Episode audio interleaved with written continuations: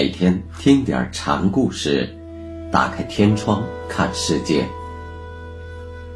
禅宗登陆一节，今天我们一起来学习教宗弥光禅师的故事。他的故事的名字叫“先死一回”。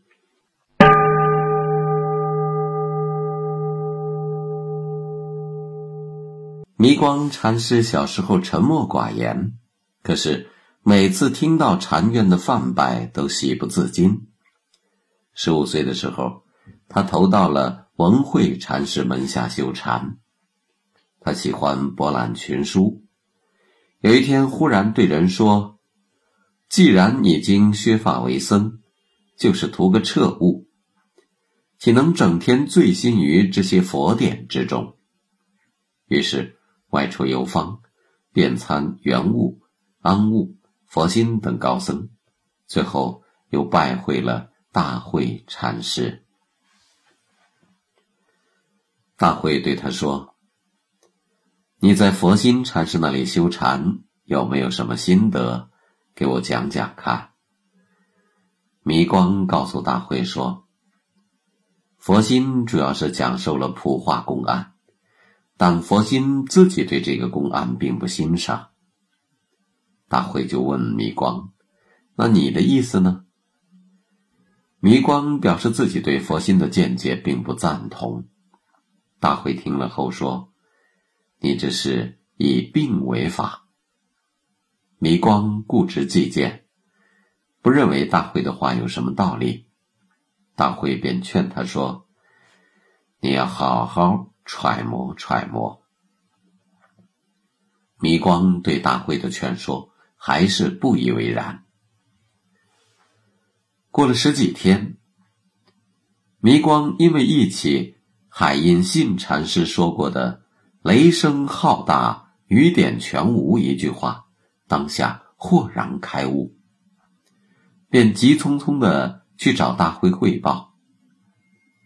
大会拈举了一段公案。稍微试探了一下弥光的悟性之后，就笑着告诉他：“你虽然有了一点进步，但还是不得要领。就好比有人砍树，瞅准树根来上一刀，问题就解决了；而你呢，只是在一些枝枝杈杈上乱劈，不能解决根本的问题。当今丛林各个门派谈禅论道。”虽然是众说纷纭，但大部分都跟你差不多，无补于事。真正能得扬其正传的，也就是三四个人而已。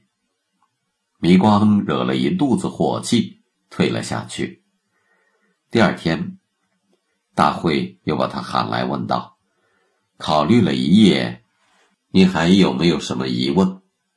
弥光答道：“没有了。”那我问你，古人一打照面，不等你开口就能摸清你的底细和虚实，再听你说上几句，对你的深浅就能掌握个八九不离十。你能给我解释一下其中的道理吗？迷光紧张的汗流满面，不知道该究竟如何回答。大会便让他回去，好好的把有据无据。这段公案参究一下。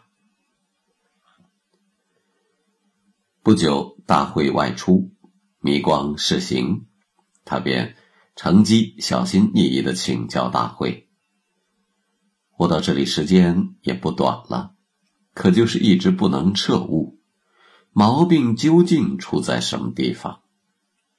大会告诉弥光说：“你犯的这种病最为古怪少见。”一般的大夫怕都得拱手而退，为什么呢？别人的病是要死了就不活，你的病正好相反，活得挺滋润，就是不曾死过。要进入真正开悟解脱那种境界，必须得先死一回才行。要到大安乐天地。须得死一回，使得。大会此言虽颇奇景，却是其来有自。有人曾问清源四传弟子僧密说：“某甲不会，请师说。”僧密就告诉他说：“不会，须死一场是得。”僧密之言，当时大会所本。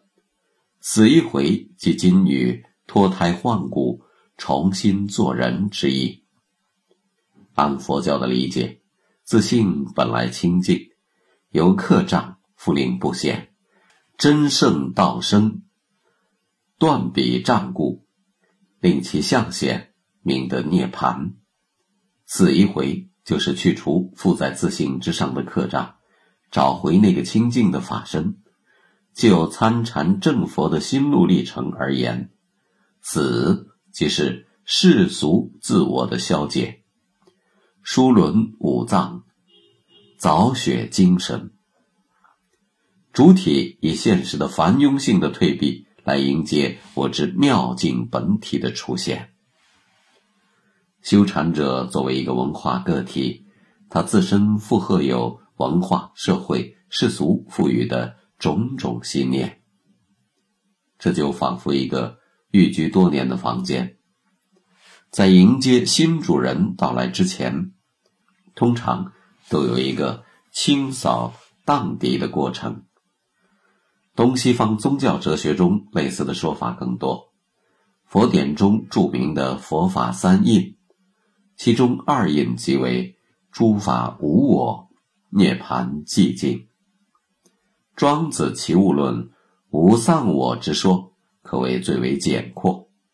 基督教神秘宗大师艾克哈特把我死看作入道之门，帕斯卡尔则说前世上帝断灭我相。种种言说一直大同小异。钱钟书说过。求学之先，不着成见，则破我矣；治学之际，摄心专志，则忘我矣。这一句话，也许可以做僧密大会死一场、死一回之说最有条理、道理的注脚。且说大会这番话，不但没有点开迷光的窍门，反倒使他越发的稀里糊涂。后来有一次。迷光去找大会，大会问他：“你吃过了吗？洗过钵盂了吗？不要有什么拘束，你随便说一句，我试试你的悟性。”迷光便说：“破灭。”大会禁不住，勃然大怒：“你又往禅上面扯！”这一声呵斥，才使迷光。恍然大悟。